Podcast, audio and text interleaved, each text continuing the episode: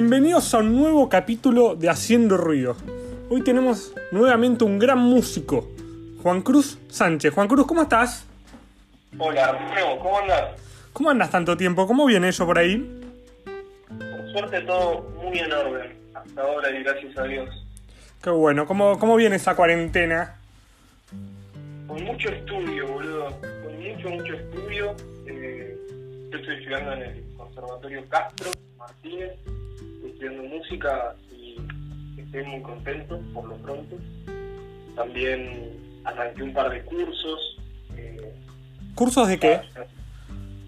Muy buena pregunta. Mirá, hice un curso de autogestión para músicos independientes, Mirá. eh, súper específico, que lo, lo da Fede Petro, eh, se llama Chaos Workshop y se los recontra recomiendo a aquellos músicos y músicas que, con ganas de profesionalizarse un poco. Me, ayudó bastante a, a encarar un poquito con esos ojos y esa cabeza el ámbito de la, industria, por así decirlo, y me encantó. Y el otro curso más dedicado al instrumento en sí, eh, con Andrés Rodmitrovsky, que es un bajista muy, muy grosso y conocido, eh, que básicamente ayudaba a ordenar un poco método de estudio de cada uno, ¿viste? tomarse su tiempo dedicado específicamente en el día para tocar, muy interesante. Para, Así ¿Y eso lo haces por, por alguna plataforma virtual o cómo, cómo fue? Lo que hice fue mandarle un mensaje a Andrés por Instagram y, y me pasó me pasó su mail, me dijo que, que le mandara ahí para formalizar el contacto por el mail y a partir de ahí empezó a mandar el contenido. eh, es muy barato, así que eso también se lo recontra recomiendo a todos los músicos que tengan ganas de tocar. Eh, me ayudó un montón, me ordenó muchos conceptos, algunos que sabía, otros que no. Eh, pero básicamente son muchos ejercicios que te mandan por día. ¿Y, y el estudio y el estudio en cuarentena cómo viene? ¿El estudio eh, de qué te referís? Con la música, digo. O sea, cuesta más, cuesta menos, tenés más tiempo para tocar la guitarra, para aprender. Eh, No, la verdad es que tengo un montón de tiempo, es una fiesta. Eh, le estoy dedicando mucho a la, guitarra eléctrica, de eso fue el curso más que nada, lo plasmé en la viola eléctrica, pero también estoy estudiando guitarra clásica, guitarra criolla, estoy dando un montón de clases particulares, lo cual me encanta. Eh, pero con todo el tiempo que estoy teniendo, la verdad que a veces se hace difícil organizarlo porque uno piensa que por tener más tiempo puede hacer todo y a veces se pone un poco más cuesta arriba, no sé, porque... Pero... Sí, pero sí, uno, uno cree que el tiempo es, es eterno y al final llegas a las 6 de la tarde y ves que se te hace de noche y dijiste, uy, loco, se me fue el día. Y, pero en el medio hiciste un montón de cosas y está buenísimo ver cómo se optimiza el tiempo en cuarentena. Sí, totalmente. ¿Y, cómo, cómo, cómo le estás pasando en esta cuarentena? ¿Con quién lo estás pasando? Eh, me imagino con tu familia, pero, pero contame un poco cómo es la rutina ahí de, tu casa en esta cuarentena. Y ahora estoy viviendo con mi mamá, siempre viví con mi mamá en realidad, desde que, desde que soy chico. Eh, eventualmente con mis hermanas, eh, cuando ellas también eran más chicas, pero ya se mudaron, así que estoy viviendo con mi mamá. Eh, y me estoy llevando muy muy bien, por suerte, cosa que, es un poco nueva en nuestras vidas, porque por lo general siempre tuvimos una relación un poco más conflictiva, pero ahora nos estamos llevando súper bien, compartimos un montón de ratos juntos, cocinamos, eh, por ahí miramos algunas series juntos, y por suerte no está habiendo nada de conflicto, así que eh, la convivencia, que es algo tan importante en una circunstancia como esta, está siendo súper amena. ¿Y, vos personalmente cómo lo estás llevando? ¿Te sentís, cómo te venís sintiendo en estos días? ¿Cómo fue? Bueno, fueron 70 días, ¿no? Pero eh, ¿cómo fue más o menos esta cuarentena? ¿Tú, ¿Qué picos tuviste? ¿Qué sentimientos tuviste? Sí, muy buena pregunta. Eh, al principio pasé 10 días solo, estando completamente solo porque mi mamá había ido a cuidar a mi abuela, entonces para que no quedara sola, ¿viste? Después se terminó acomodando con mi tío y demás, pero al principio estaba solo y me encantó estar solo. Eh, después pasé unos días con mi novia, con Rochi, entonces y más bueno y después volví a mi casa y estuve con mi mamá como que al principio fui cambiando de ambiente y de gente Entonces eso hizo que se, hiciera súper ameno. Después de un momento, más llegando a la fecha del día de hoy, tuve una, una caída del bocho fuerte, fuerte. Eh, fue como una, no sé, una depresión de decir no puedo creer lo que estamos viviendo. Parezco ingenuo de haberme tomado tanto tiempo para darme cuenta, pero la realidad es que es difícil. Cada persona tiene su tiempo para asimilar una circunstancia como esta. Sí, y, y algo que, que, creo que ninguno de nosotros lo vivió y, y estar claro. viéndolo en carne propia eh, no es algo fácil. ¿Y, y, y cómo te, te encuentras vos este año, no? Porque arrancó el año y como medio de golpe nos sacudía a todos y seguramente tenías un montón de proyectos musicales, de estudio, de un montón de cosas. Eh, ¿Cómo te agarró este cimbronazo en esos proyectos? Completamente. Eh, fue, fue muy loco. Fue muy loco porque tal cual fue como un freno abrupto e inesperado eh, de, de, un montón de proyectos que yo tenía. Pero va pasando el tiempo y me voy dando cuenta de que esos proyectos en realidad en ningún momento se pausaron, sino más bien se redireccionaron. Como que yo tenía ganas de grabar un disco este año, pero no estaba completamente decidido sobre qué temas quería grabar, por ejemplo. Eh, haciendo este curso que te conté primero, de autogestión, lo pude, lo pude discernir, así que ya ahí una, una masa la decisión que pude tomar y, y se, como te dije, se redireccionó el proyecto de grabar. También tenía ganas de, bueno, bueno, tenía ganas de tocar en vivo, que eso obviamente... Eso, eso va, va a ser un proyecto que va a quedar parado por un tiempo largo. sí, sí, efectivamente, pero, pero bueno, eh, eso se redireccionó al hecho de que estoy pudiendo estudiar un montón y cuando eventualmente pueda tocar en vivo, voy a tocar mucho mejor de lo que hubiese tocado este año sin estudiar todo lo que estoy estudiando. Que... No, indudablemente. ¿Y cuántos temas tenías en, en carpeta para, para este disco que estás hablando? Bueno, el disco que voy a grabar va a tener siete temas. Eh... ¿Todos pensados de antes de la pandemia o entra alguno de esta pandemia? Mm, no, no, en, todos están desde antes de la pandemia. No, no agregué ninguno que hiciera ahora.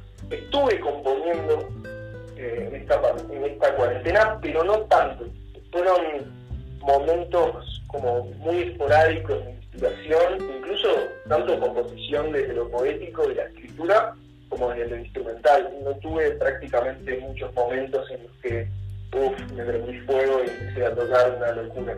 ¿Pero porque la pandemia te, te, te, corta creativamente o porque se dio así? No, yo creo que se dio así. De hecho, todavía me cuesta un poco entender cuáles son mis patrones creativos. ¿viste?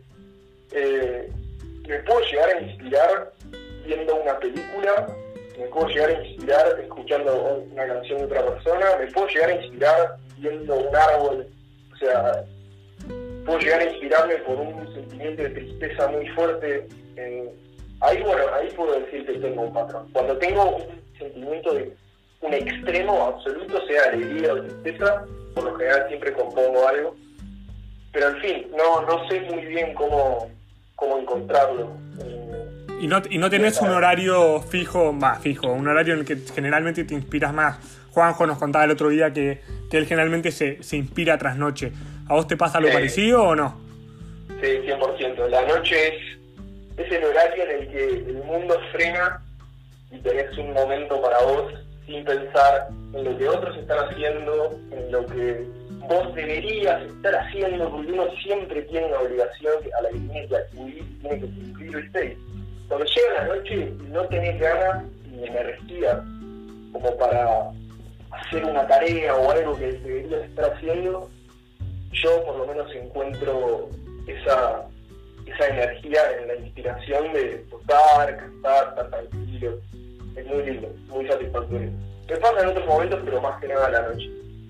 Está, está bueno también encontrarse, ¿no? Quizás eh, uno muchas veces con la rutina del día a día, con el teléfono, con los amigos, eh, uno se distrae mucho. ¿Vos cómo, cómo vivís las distracciones en la música? Uf, buena pregunta. Eh, a ver, ¿cómo vivo las distracciones?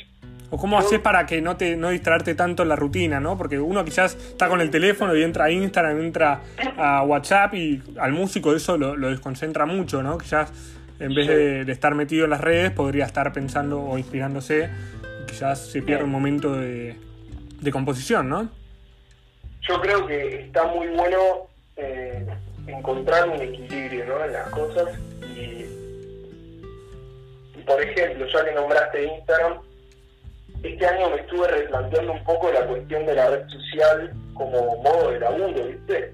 Y yo veo por ahí los músicos eh, que laburan con su Instagram y que levantan, levantan laburos posta, pagos, y llegan a la gente por medio de la red social y crecen en, seguidores y demás, no se lo toman como una red social, lo toman como un trabajo.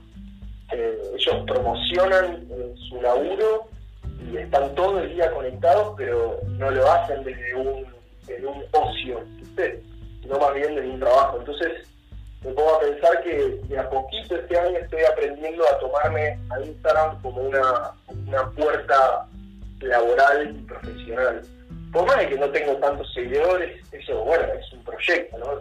Se va creciendo a poco. No, como, como todo, todo empieza de a poquito, ¿no? Quizás está bueno que te, te, metas esa idea y, y, sepas a dónde querés llegar y, y que otras personas te hayan inspirado, ¿no? Quizás eh, y, y, es el salto, a animarte. Eh, así que bueno, en cuestión de distracciones, obviamente por momentos no lo uso de manera profesional y me distraigo, pero estoy siendo un poco menos duro en ese aspecto. Eh, hay otras distracciones, ¿viste? como decir WhatsApp, colgás algún mensaje y lo tenés que contestar, o, o, no sé, incluso esto es muy interesante, pero estudiando, cuando estás estudiando con el instrumento, mucha gente se imagina que estudiar música es una masa porque tocas todo el día y te cagas de risa, y no. o sea, muchas veces estás, estás haciendo ejercicios que mucho no te divierten, y hasta que lográs la concentración de estar tocando el ejercicio, encontrándole el sentido, haciendo una buena técnica con tu cuerpo eh, y disfrutándolo eventualmente, pasa un rato largo, ¿viste? Entonces en el medio uno se distrae, toca otra cosa, en ese sentido también hay distracciones, es una cuestión de trabajarlo y ser cada vez más maduro como estudiante, ¿no?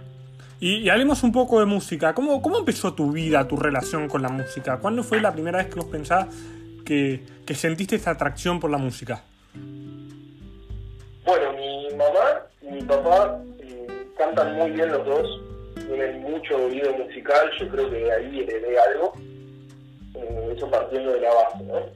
Después mi viejo es cantante y humorista, se dedica a cantar, se toda la vida, yo de chico también lo escuchaba cantar en vivo, eh, me, mostraba música, cuando de a poquito empecé a aprender a tocar la guitarra, él fue el que más me incentivó para hacerlo. Eh, mi mamá, por supuesto, también eh, me, me, encantó. Por ahí luchó un poquito más eh, cuando entendió que yo me quería dedicar a esto de lleno. Por ahí me decía, y otra cosa, ¿viste? Pero, pero no, se recontra a esto.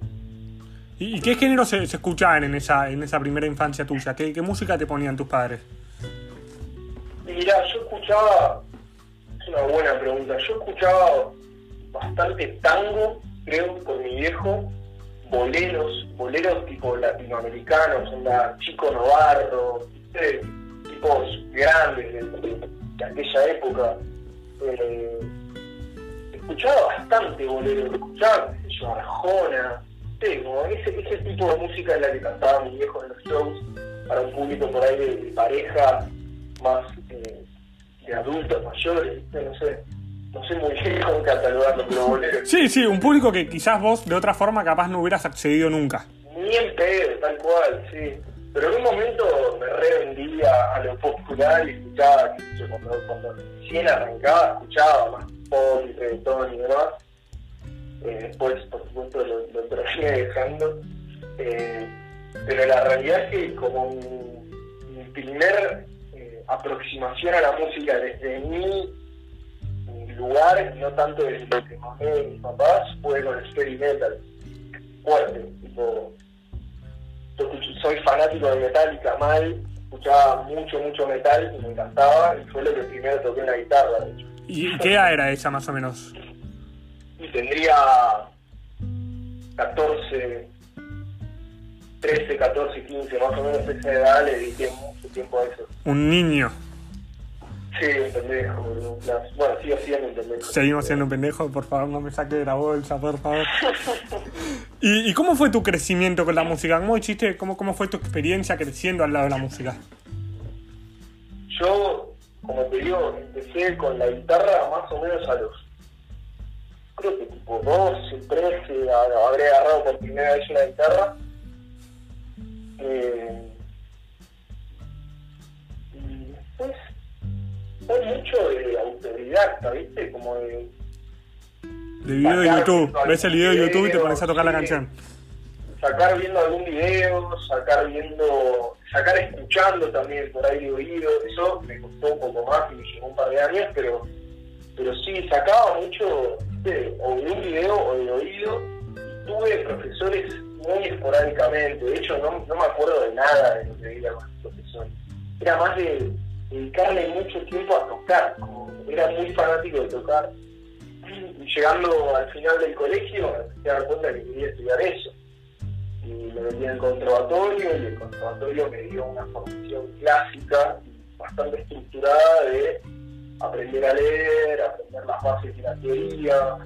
Yo sabía tocar bastante para una persona que entra en el conservatorio cero, pero no entendía un carajo de lo que tocaba. Entonces fue bastante interesante. Y una, una pregunta que, que- que a veces se hace, ¿no? Pero, eh, ¿vos, vos tenés oído absoluto? No, sabés, no sé bien cómo funciona eso, ¿viste? Hay gente que habla de oído absoluto, pregunto casi sin saber, pero ¿vos crees que, que- que tus dones naturales te favorecieron con la música? Yo creo que mis dones naturales me favorecieron, pero definitivamente no tengo oído absoluto. Eh, tener oído absoluto, para los que por ahí escuchan y no saben qué es, es básicamente escuchar cualquier nota y saber cuál es.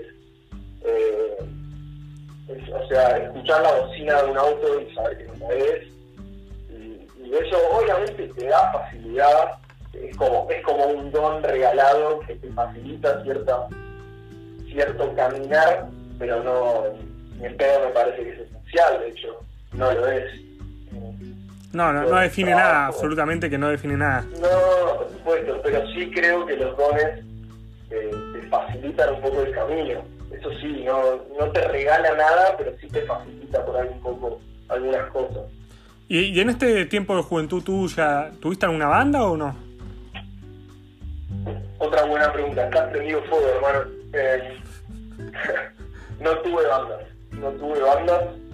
No sé bien por qué, no sé si fue porque yo estaba muy metido en mí eh, con poca con pocas ganas de salir y de buscar compañía musical, puede ser, pero capaz no, me- no, no estaba rodeado de un ambiente en el que tuviese ese tipo de personas, ¿viste? Como que nunca encontré por ahí los amigos con los que yo me junto y me juntaba tocar al principio, nunca determinamos seriamente formar un proyecto juntos, pero sí disfrutábamos mucho de la compañía. Así que eso es era un proyecto también para este año, pero no como banda o grupo, sino como banda para mí. O sea, una banda que, que labure para mí, que sea fija en mi proyecto. Claro. Eh, Y, y ¿qué te iba a decir? Y las colaboraciones que venís haciendo, porque veo, si- te vengo siguiendo hace un, hace un rato, estuviste haciendo varias colaboraciones con las chicas de Bocat, y estuviste haciendo Sí. varias colaboraciones con Facu Vincas, y bueno, también con Rochi. Eh, ¿cómo, ¿Cómo fue encontrarte haciéndote, haciendo colaboraciones, que vos no venías de hacer banda? Eh, ¿Qué experiencia te, te agregó y, y cómo fue ese desafío para vos? Uh, buenísimo, mirá, eh, fue, podría decir que hace dos años vengo planteándome la idea de lo importante que es ensamblar en la música. Parece una obviedad, pero hasta que no te toca verlo en, carne, digamos, y en la realidad no te das cuenta. Eh, por ahora solo venía acompañando a cantantes solistas o como, como vos decís, a las chicas de vocal, eh, pero en, shows acústicos, yo tocando la guitarra y acompañándolas, lo cual, en lo cual me, me ve, me siento cómodo, de hecho mis shows acústicos son, son así, son yo tocando la viola y cantando, o acompañando a un cantante. Entonces, siempre fue novedoso desde que me di cuenta eh, esto de salir a la búsqueda de otros músicos que me llenen mucho. Y el año pasado conocí a, dos músicos que podría decir que me cambiaron la vida musical, eh, que son Matías Villalba y Pincho Coucher, los amigazos, que están escuchando, es un regalazo.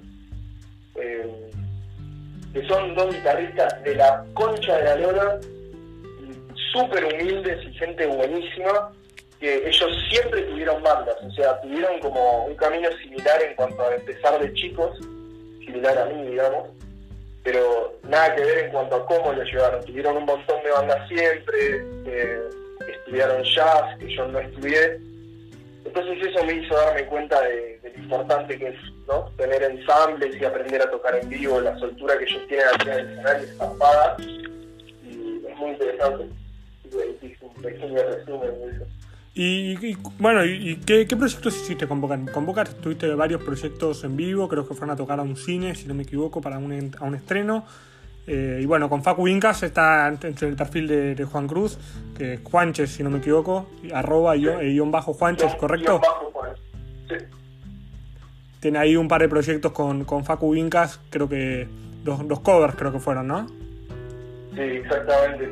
Bueno, con las chicas de Vocal eh, venimos trabajando hace bastante. Yo tengo la suerte de, haber sido oficialmente, por así decirlo, su primer guitarrista y eso siempre me dio un montón de, regalos porque desde la experiencia laboral hasta trabajar con amigos, en amigas, que es lindísimo y es un regalo invaluable, porque cuando funciona bien de verdad, te dan ganas de trabajar y eso está buenísimo. Así que con las chicas trabajamos bastante en sus proyectos y en eventos privados también mucho. Las chicas tienen mucho trabajo de ese, palo, entonces siempre yo las acompaño y es una masa. Y siempre que tocaron en vivo, o casi siempre que tocaron en vivo, por ahí en algún boliche o en algún cine, bueno, para, para el estreno de una película, para sus propias fechas, en el Centro Cultural San Isidro y demás, eh, tuve la suerte de acompañarla. Y, y con Facu, eh, con Facu, yo Facu lo amo, Facu un prodigio, un crack, aparte de un tipazo, súper compañero. Humilde como eh, pocos. Humilde como pocos, tal cual, es un, es un fenómeno, una persona que aprecio mucho y que de hecho en esta cuarentena estuvimos súper unidos, hablando un montón, él me estuvo ayudando con algunos temas un programa en la, en la computadora para grabar música, que yo soy un poco esas cosas, y estuvo dando una mano. Eh, el video que está en mi perfil lo hicimos con Marcos Aguirre Sarabia en Instagram y Holder TV.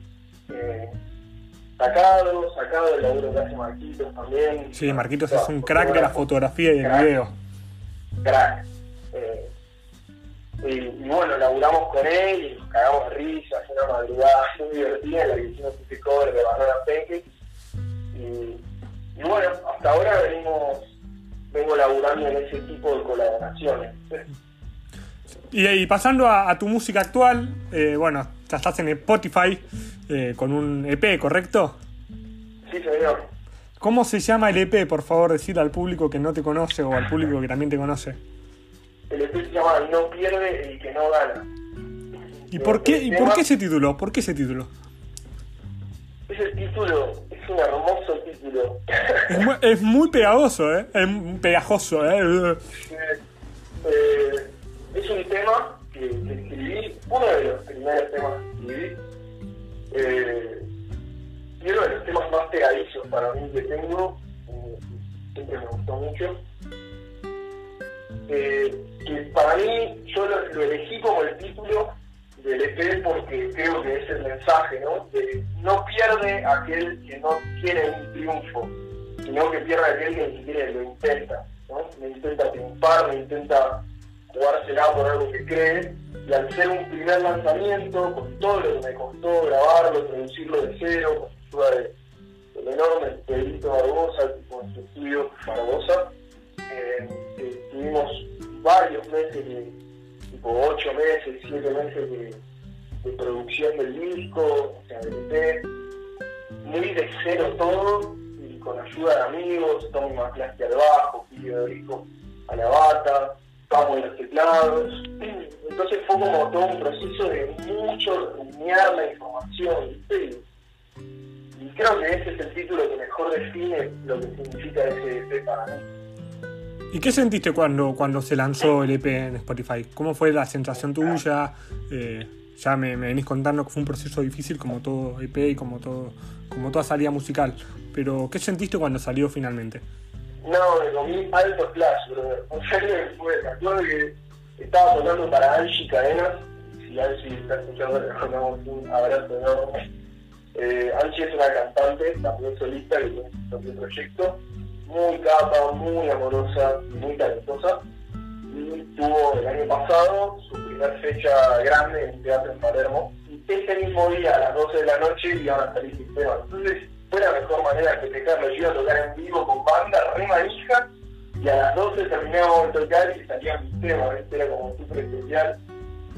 Eh, así que fue una recibida muy linda. Creo que el 5 de diciembre, si no me equivoco, me acuerdo. Eh,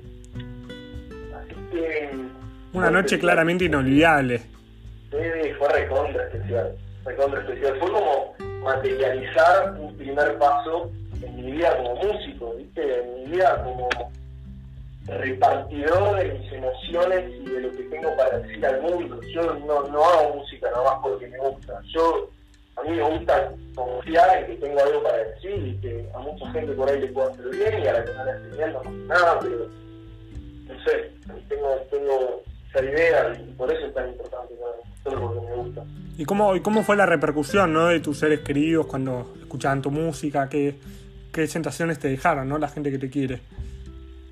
Bueno, tengo amigos y amigas tan fieles y tan compañeros que siempre me hacen sentir lo, lo valiosa de mi música y, y, lo, y lo, felices que, que, les hace, que los hace escucharla.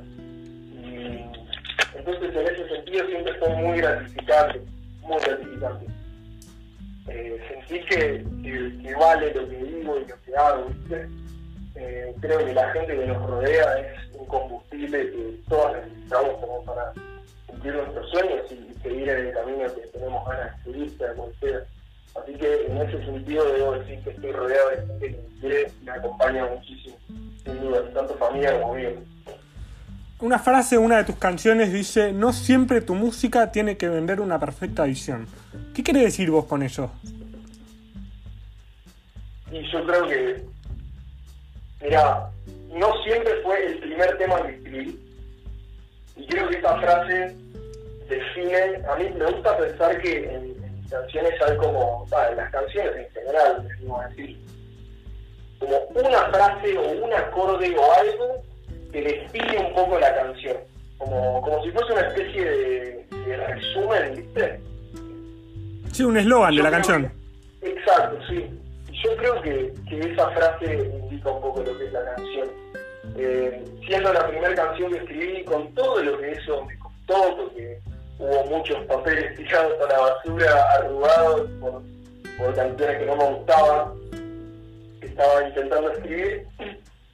Entonces, mientras estaba escribiendo, borraba y borraba y borraba. En un momento, pará, loco, no siempre tu música tiene que vender algo perfecto. No tenés que en una frase o en una canción representar lo mejor de vos. Entonces escribí eso y me pareció que estuvo buenísimo y quedó. Está bueno como mensaje, ¿no? Eh, quizás vale más esto que decíamos antes, ¿no? Lanzarse, animarse y es parte del crecimiento. Si vos no, no hubieses arrancado con esa canción, no, no tendrías LP y, y, un montón de encadenamientos posteriores. Eh, ¿qué, ¿qué, género te define hoy? O sea, ¿qué, ¿qué, género te identifica hoy como músico? Oh, hermano, esta pregunta me inspira cada vez que la pregunta, cada vez que me la pregunto. Porque me pasa que no sé muy bien cómo definir tanto mi género como los géneros que, que más me representan. Eh, yo siempre nombro a tres artistas que, calaron muy hondo en, en, percepción de la música, y creo que hoy hago, hago este paréntesis para responderte por ahí más claramente, ¿no? Pero creo que Jorge Drexler, por su dialéctica y por, por lo, el alcance que tiene su música, John Mayer por el talento guitarrístico y por este, este, esta faceta más popera a la que ha llegado en este último tramo de la carrera. Y eh, Spinetta, sin duda, fueron los tres artistas que, que más me definieron en un principio. Igual no estás eligiendo ni cualquier, a cualquier artista, estás eligiendo tres monstruos, o sea. No, por supuesto, sí. sí. Eh, son, son gente muy, muy grosa que en sus distintos roles han, han calado y calan hondo en la gente que los escucha de diferentes maneras. Eh, y hoy en día estoy, estoy tratando como de abrir un poco más eh, mis espectros, ¿viste? Y estoy escuchando bastante jazz y bastante bossa nova. Me gusta, me gusta muchísimo y lo estoy escuchando muchísimo. Eso no significa que lo toque, estoy en el proceso de entenderlo y el proceso de tocarlo, pero lo disfruto mucho, mucho. Un lindo desafío aprender. igual. ¿Cómo? Un lindo desafío aprender a tocar jazz. Uf, me digas, sí. Eso, eso. Eh, pero lo lindo es que siempre voy pasando por épocas. Tuve una época en la que llevé varios meses mucha música clásica, música más que nada romántica. Eh, muy metido con eso. Eh, sé, otra, otra época muy popera, ¿viste? Varios meses escuchar a pleno pop y nutrirme de eso. No sé, es interesante, uno va cambiando, ¿viste? ¿Y, y a qué género aspirás a llegar? ¿O, o musicalmente a dónde quieres llegar? ¿Tenés idea o todavía no, no sabes muy bien? Bueno, el otro día hicimos un vivo con Rochi, Rochi Hernández, es mi novio, para los que no saben. Para los que están ahí atrás, muchachos con Rochi, ¿no? Cuidadito, no, la Rosa, la mejor compañera del mundo. ¿Sabes que no la conozco? O sea, sé quién es porque porque lo veo, pero no la conozco, boludo, la tengo que conocer. Una mujer excelente, hermosa persona. Ya me la Eh, presentarás. Ya te la voy a presentar. Eh, Bueno, estaban haciendo un vivo con. Rochi. Estábamos haciendo un vivo con Rochi, sí. Y, y le mandaron un mensaje, eh, un chabón, amigo de ella, le mandó un mensaje diciendo que más a lo que hace. Yo, tu novio me hace acordar a Jorge Drexler y, con la viola me hace acordar un poco a John Mayer, o fue más resumido, ¿no? Un poco más. Y fue muy gracioso porque, bueno, son dos artistas que para mí son muy referentes y te acabo de nombrar. Eh, pero lo que más me gustó del mensaje fue, pero tiene algo que es muy suyo. Eh, a mí, para mí lo más importante es eso y es como un monstruo, viste, que corre a los artistas, tipo, tengo artistas referentes, pero no me quiero parecer a ellos, yo quiero ser yo teniendo quizás algún tinte similar, pero no quiero que me digan, ah, este canta igual que Drexler, entonces igual que Drexler. Eh, como que no, no es mi idea, creo que la de nadie, a menos que haga una banda tributo. Entonces, no sé, me pongo a pensar que de a poquito voy encontrando, este es un camino de toda la vida, de a poquito voy encontrando esas cosas que me identifican a mí como como artista. Eh, ya que una persona lo haya sentido de esa manera, para mí es un regalo enorme. Y de hecho me encantaría que, que me respondan esto si alguien está escuchando y quiere mandarme un mensaje. ¿A quién les recuerdo o qué les parece que, que, que me hace a mí ser Juan Cruz, no? Sí, aparte es muy personal, a cada cual le va, le, le va a Claro. una asociación y va a llegar un punto que va a ser, la asociación va a ser Juan Cruz. Es así. Claro. Y, y con esto que vos me decías de, de que vos querés ser yo, eh, justo buscándote, viste, buscándote en Instagram, buscándote en Spotify, me di cuenta que hay un montón de personas que se llaman Juan Sánchez. Eh, y, y me preguntaba, ¿vos en algún momento de, de tu carrera musical pensaste en ponerte un nombre artístico o no? Bueno, creo que mi nombre artístico es Juanche. Eh, así me dicen mis amigos, mis amigos del colegio me dicen Juanche.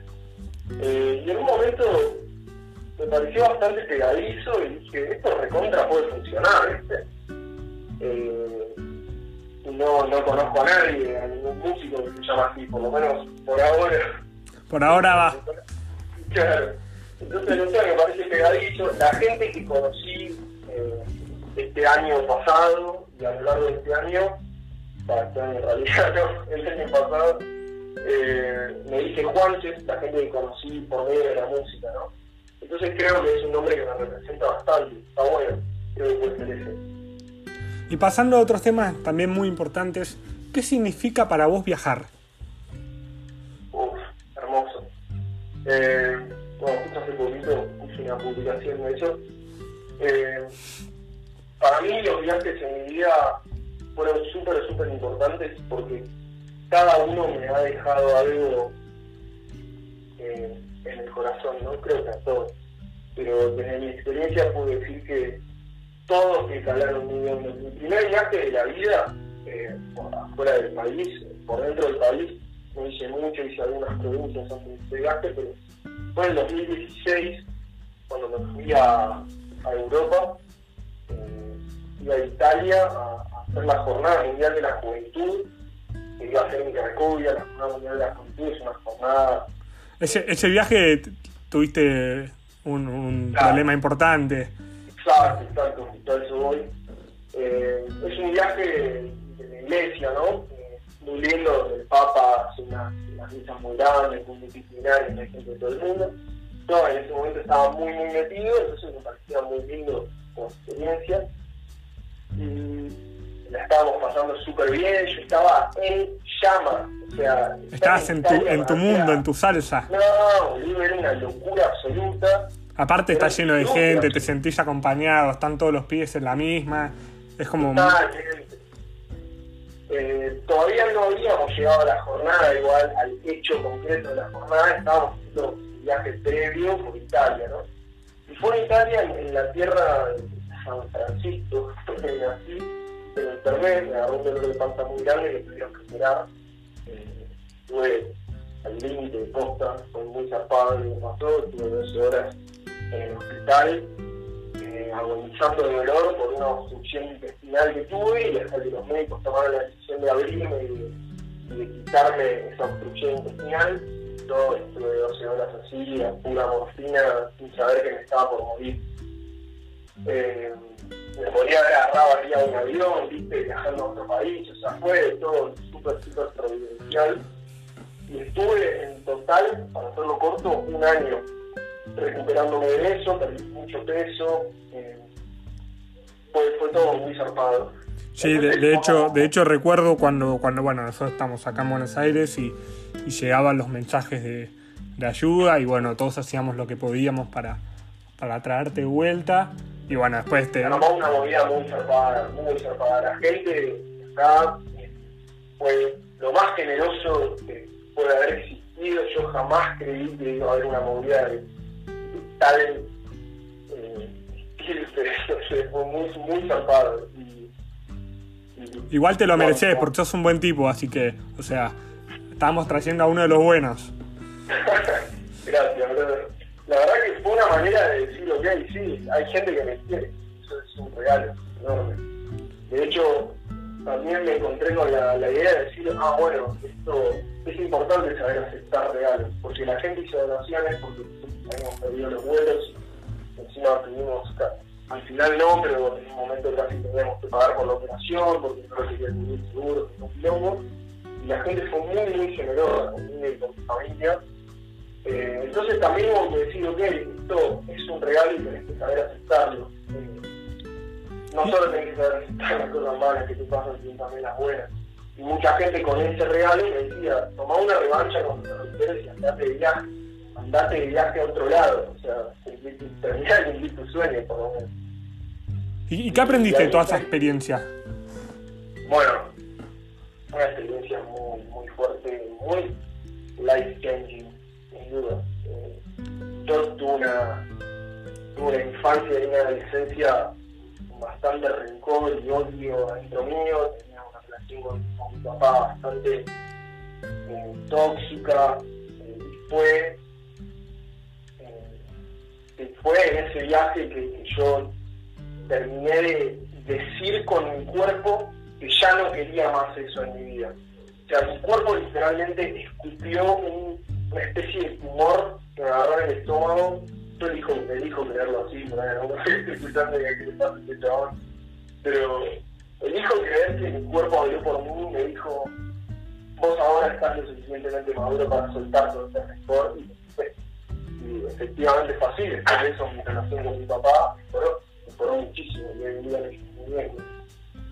Así que fue una manera de decir, ok, esto es, es un cambio en tu vida, muy, muy zarpado, un antes y aparte en una ciudad como Asís, eso te, Mm, te revoluciona todo, ciudad divina, pueblito lindísimo. eh, tal cual. y, y bueno, ¿y cu- cuál, cuál es, si, si vos tenés que pensar en una ciudad, porque via- viajaste, después de eso seguramente viajaste a varios lugares más, una ciudad que te marca, una ciudad que te identifica, una ciudad a la que volverías, ¿cuál sería? Iguazú, ¿Iguazú? sin lugar a dudas, sí.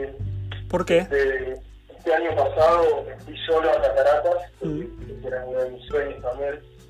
Eh, compré los pasajes sin saber si alguien iba a venir conmigo, pero sabiendo que quería ir solo, ¿viste? Claro. Como diciendo, no, bueno, todavía no sé si voy a ir solo, pero en realidad sabía que no quería ir con nadie, así conmigo. O sea, si ibas solo estaba buenísimo, excelente acompañada también. Sí, pero estando allá solo me di cuenta que quería estar solo allá. Claro. como que no, no quería ir con alguien al viaje, solo que tenía miedo de irme solo, porque es mi primer viaje solo y por más que sea acá a la, acá a la vuelta, miedo. Eh, y también por la experiencia que había vivido, ¿viste? estaba enfrentando a, a irme de viaje solo después de eso que me había pasado, fue completamente arbitrario, entonces dije, uff, me puede pasar cualquier cosa y yo estoy solo. Pero en fin, me la jugué a cumplir mi sueño de irme solo a ese lugar mágico y una locura, fueron cinco días de puro flash, fue una, una de las mejores experiencias de mi vida. Pura, pura naturaleza, aparte, estás rodeado de todo. Pura naturaleza, pura selva. Yo soy muy, muy fanático de los pájaros había cada ave que decís, hermano, no puede ser, de la nada estabas en el centro de la ciudad y un picando del pico de siete colores y decís, macho, qué carajo. Eh, Este es mi país, estoy, estoy en Argentina todavía. Tal cual, tal cual. Así Y- ese Iguazú y el sur también. El sur, sí, el sur es lindísimo. El sur es un lugar en el que podés vivir, o sea, y vas a estar Sí, feliz. Porque es lindísimo. Seguramente vos conoces un montón, viajaste por, por todo el sur y, y sabés que sus paisajes, su gente, sus naturalezas, todo es como. No sé, te, te cambia el, el semblante, ¿viste? Subís una montaña, te metes al mar, al lago, al mar, al lago, pescás. eh, todo, todo es una experiencia divina. Sí, de acuerdo. Y con amigos ni hablar. Uf. Y te, tengo la- esta pregunta te la tengo que hacer, pero por el, el momento que estamos viviendo, eh, quería saber si, si querías decir algo por todo lo que está pasando. Primero de la pandemia y segundo, bueno, lo que está pasando en Estados Unidos con, con este tema tan sensible eh, de, este, de este hombre de, raza negra que, que lamentablemente falleció en estos días y que nos está convulsionando a todos. Eh, quería saber cómo, cómo lo ves, cómo lo sentís, eh, qué opiniones tenés. Mirá, yo justo, justo este tema lo estuve hablando mucho días con. No sé, boludo, yo me interesan mucho me divierten mucho eh, las teorías conspirativas, ¿viste? Esa, esa movida. Eh, yo realmente creo que esto que está pasando eh, es un cambio de paradigma y, tira abajo por un estilo de vida que estábamos teniendo los humanos en esta, en esta tierra. Como diciendo que todo esto que está pasando, los virus, la, re- la rebelión de todo, de todo el pueblo estadounidense ante, un acto así que ocurrió, que viene ocurriendo desde siempre, pero bueno, a, veces las cosas pasan como tienen que pasar. Todo ese tipo de cosas que están pasando creo que tienen que ver con un cambio que estamos poco a poco queriendo encarar seriamente los humanos en el mundo en general.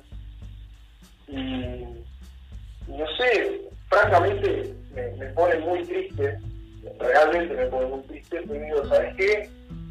A veces tiene que haber desorden para que posteriormente haya un orden.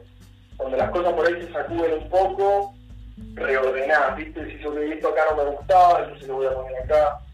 Si dejabas todo igual, probablemente no te das cuenta. Sí, Entonces, esperemos también que, que este con, to- con todo este movimiento que se está haciendo, eh, las voces que tienen que salir hablen y digan lo que tienen que decir y logren trascender su mensaje, ¿no? Porque hay mucha gente que con todo esto está empezando a, a tener un lugar que hace mucho tiempo que lo tendría que haber tenido, ¿no? Sí, también creo que las voces que tienen que salir son las nuestras.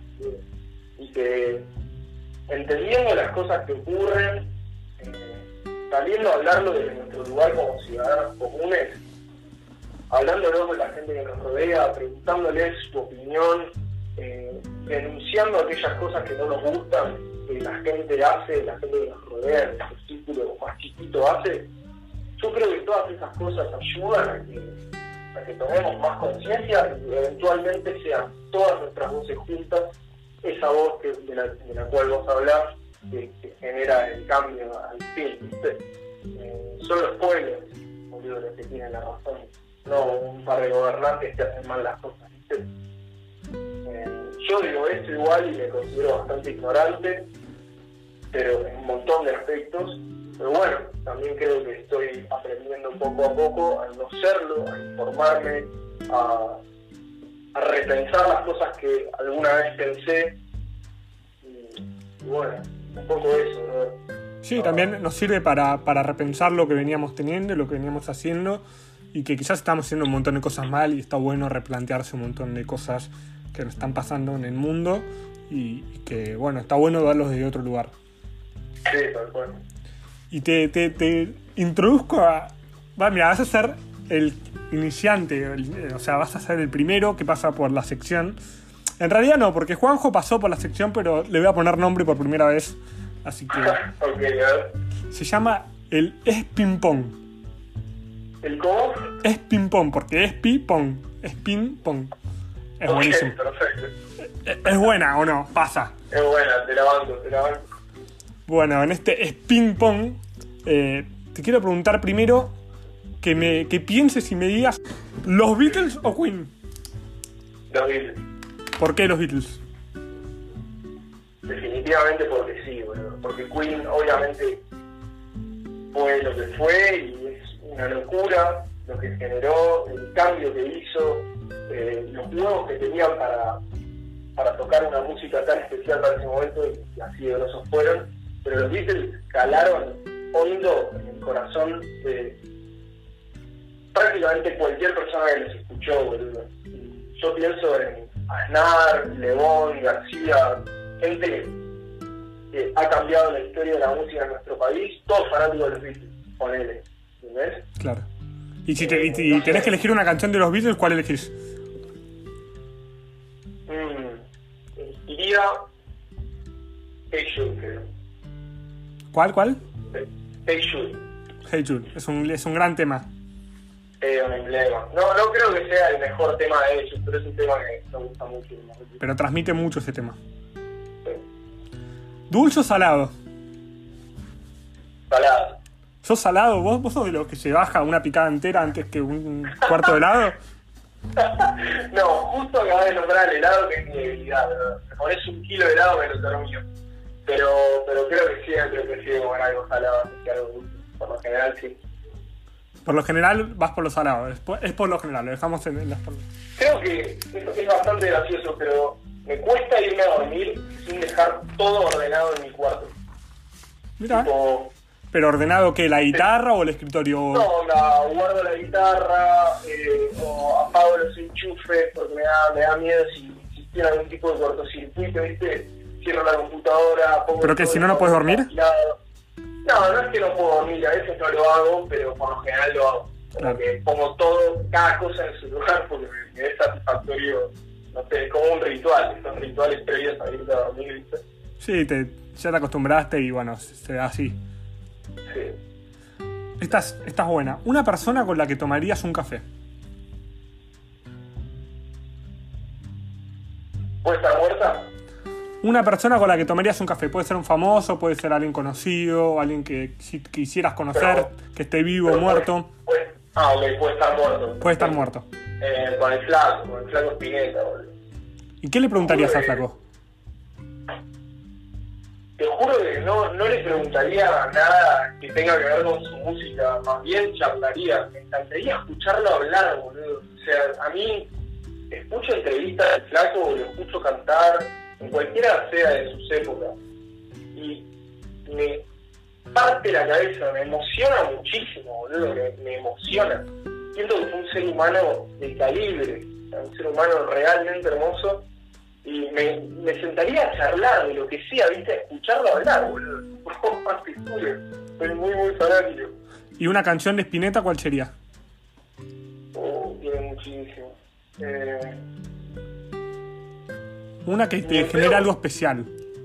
ni en pedo por ser cliché, eh, pero Barro tal vez, vos pensás que el chabón le escribió a los 15 años, boludo. Ya a los 15 años estaba jugando con un Max Steel, boludo. A los 15 años estábamos jugando a Age of Empires. Sí, boludo, no sabía nada, no sabía nada de la vida, boludo. Y el chabón escribió, si no canto lo que siento, me voy a morir por dentro. ¿De verdad? ¿De verdad me estás hablando? O sea, es, es el tema, para mí es emblemático, mal. Además es hermosa la canción, pero Sí, no puedo sí. pensar en otra porque me parece muy representativa. La dejamos ahí. Si pudieses ser alguien que no sos, ¿quién serías? O sea, alguien que no sos vos, ¿quién serías? Sería una persona que vive en el medio de la montaña, probablemente en el sur. O sea, un barilochense. que, que sí o no, o, o no, en realidad cualquier montaña me da exactamente lo mismo. Una persona que se, autoabaste, se autoabastezca con su propia huerta, no tenga mucho contacto con, con, con la gente que lo rodea. eh, Medio ermitaño lo tuyo. Sí, sí, porque creo que no me dan los huevos para hacerlo en esta vida y me, es algo que me encantaría hacer y que creo que en algún momento de mi vida lo voy a hacer. Pero, pero sí, creo que sería una persona que vive en el medio de la montaña, sencillo, con lo justo. Una frase que te marcó.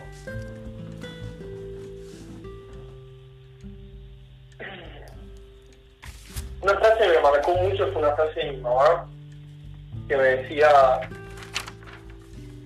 si te molesta lo que te estoy diciendo, por algo será. una cosa así era.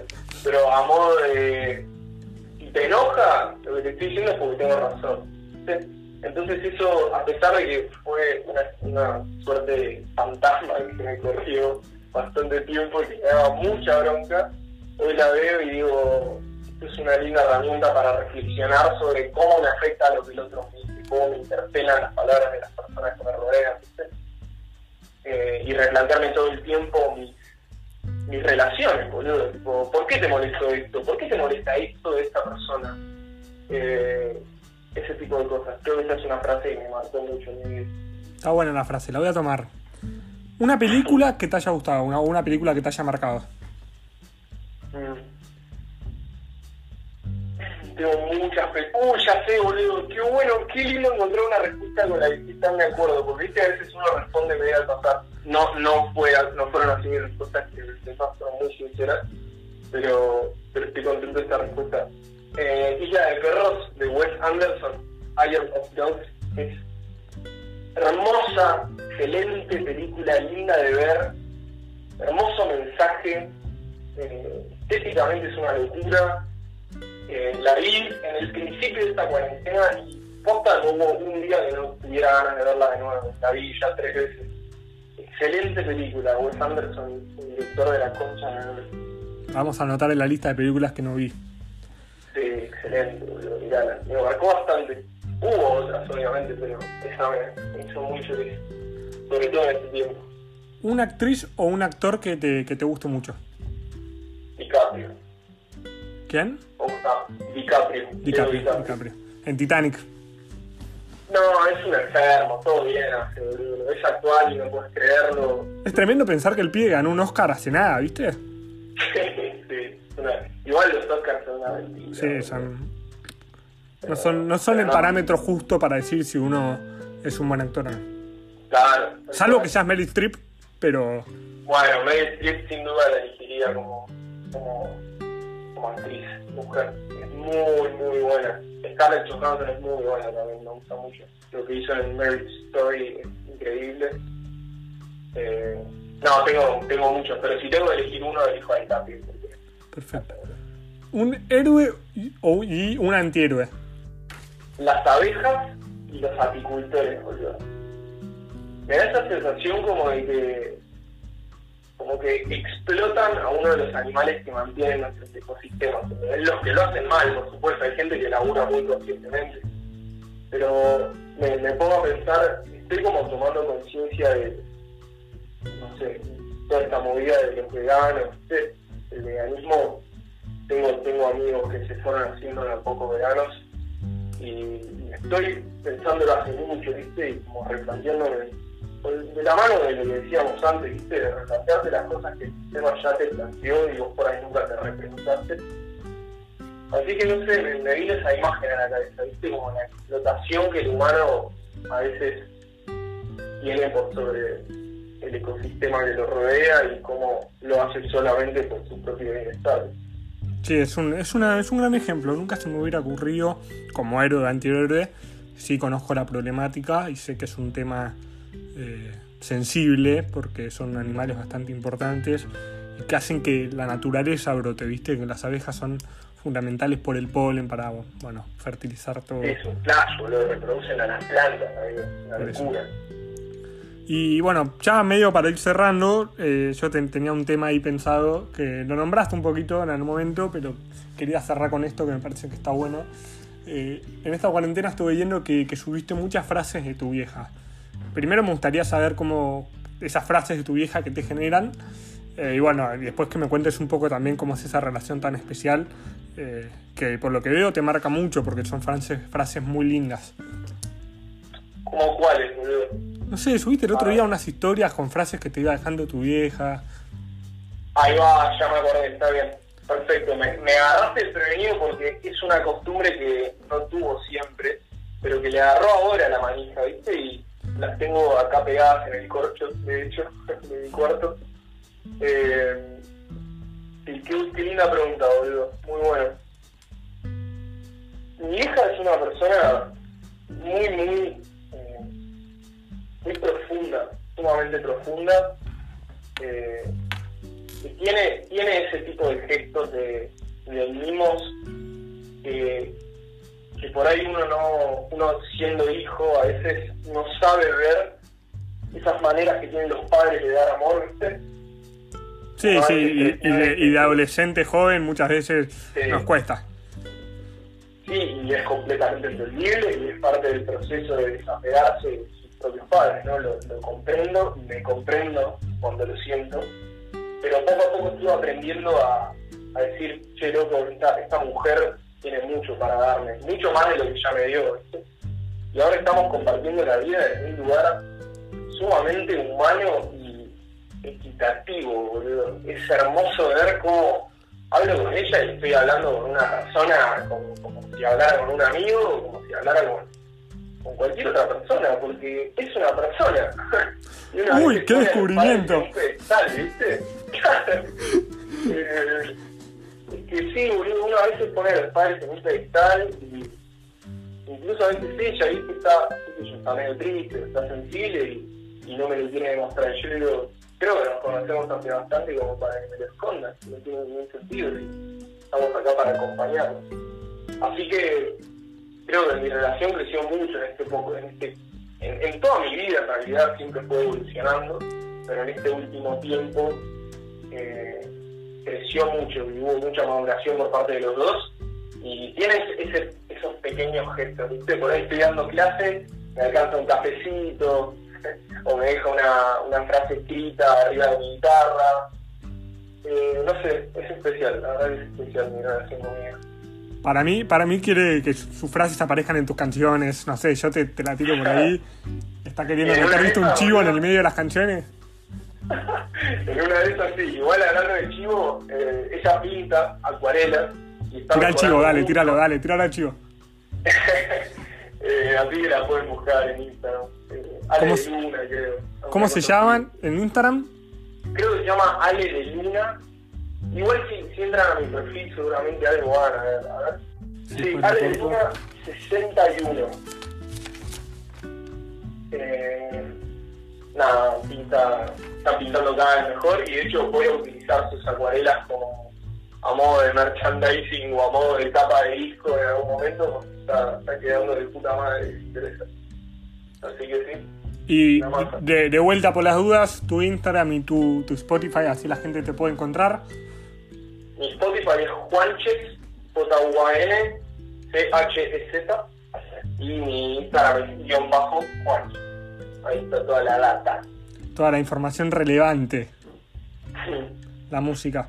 Y bueno, para cerrar, eh, ¿querés agradecerle a alguien por algo en especial? ¿Querés mandarle un saludo a algún amigo eh, o algún familiar? ¿Querés decir algo más que, que quieras decir? Agradecerle a la gente que nos escuchó. eh, No, por supuesto, agradecerle a la gente que nos escuchó, el que escuchó hasta acá. Eh, una alegría, una alegría compartir este rato. Y, agradecerles a todos aquellos que escuchan mi música y cada tanto me mandan un mensajito lindo, eh, de aliento. Creo que los artistas y las artistas en general eh, necesitamos contenernos los unos a los otros porque lo que hacemos es literalmente una medicina para, para nuestra sociedad y no hay competencia, no hay mejores y peores, somos todos gente caminando para el mismo lado, queriendo llenar nuestros corazones y de los que nos escuchan, así que agradecerles a todos los que siempre me mandan algún mensaje y a la gente que me apoya y está cerca mío bancando los trapos, por supuesto. Juan Cruz, para mí es un honor tenerte acá. Eh, tomo el micrófono un ratito yo. Es un placer tenerte amigo, es un placer conocerte. Eh, sabes que te deseo como siempre lo mejor en, lo que viene, que se vienen grandes proyectos de música. Eh, te conozco hace bastante tiempo ya, nos conocimos misionando, así que para mí es una alegría saber que, que esta amistad sigue, a pesar de que no nos veamos tanto. Así que espero verte también pronto cuando, cuando todo esto termine, que las vueltas de la vida nos vuelvan a encontrar. Y que bueno, que tu música siga creciendo, amigo, porque lo que haces es tremendo y sos una gran persona y, eh, como siempre, lo mejor para vos. Te agradezco de corazón, hermano. Eh, te agradezco por esta movida que estás haciendo, que, además de hacerte muy feliz, porque se nota, y se nota que tenés pasta para esto, haces feliz a, las personas que entrevistas con tus preguntas tan atinadas y la buena vida. Así que gracias a vos también. Bueno, gente, esto fue todo por hoy. Esto fue Haciendo Río. Nos vemos la próxima.